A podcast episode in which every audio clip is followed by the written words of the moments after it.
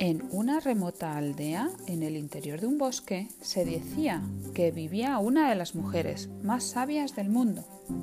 Por eso, prácticamente cada día iban a visitarla muchas personas con la intención de que les ayudara a resolver algún problema, alguna duda o para que les indicara cómo actuar ante una determinada situación.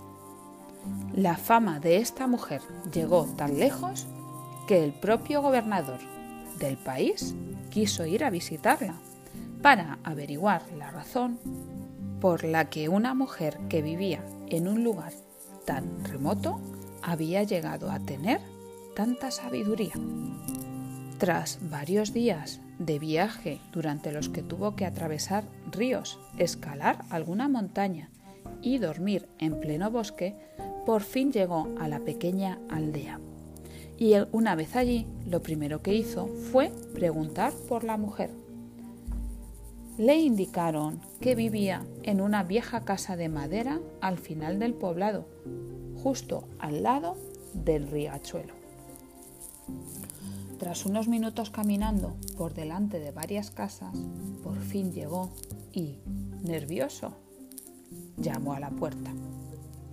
Adelante, pase, pase, se escuchó desde el interior. El hombre entró y se encontró a una anciana sentada en un pequeño sillón. La chimenea estaba encendida y sobre la mesa había una preciosa tetera. Buenos días, dijo el hombre. Buenos días, gobernador. ¿Qué le ha traído por aquí?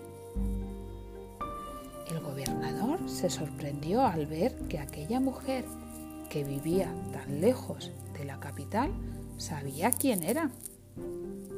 Verá, me han dicho que usted es la persona más sabia de la zona. Incluso algunos comentan que del país. Y como gobernador entenderá que tenía que venir a saludarla y a conocerla. Además, soy una persona muy curiosa.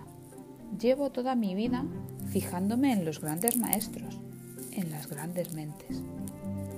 Por eso me gustaría hacerle una pregunta.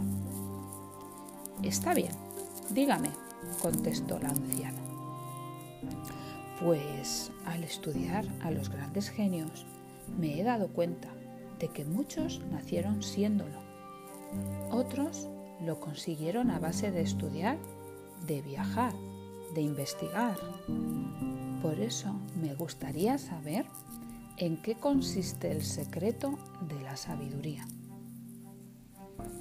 Verá, gobernador, yo he llegado a ser tan sabia porque cuando como, como. Cuando duermo, duermo. Y cuando estoy hablando con usted, estoy hablando con usted. Pero, dijo confuso el hombre, pero bueno, eso también puedo hacerlo yo. Y no por eso soy sabio. No lo creo, contestó de nuevo la mujer. Pues cuando usted duerme, está pensando en todos los problemas que ha tenido durante el día o quizás en todas las cosas que le ocurrirán mañana. Cuando come, seguro que está pensando en lo que va a hacer en el momento siguiente o esa misma tarde. Y ahora que usted está hablando conmigo, es muy probable que esté pensando en qué preguntarme o en qué va a responder antes de que yo termine. Usted aún no es sabio porque no está aquí, está en otra parte. Hasta el próximo encuentro, aquí, en Te cuento un cuento.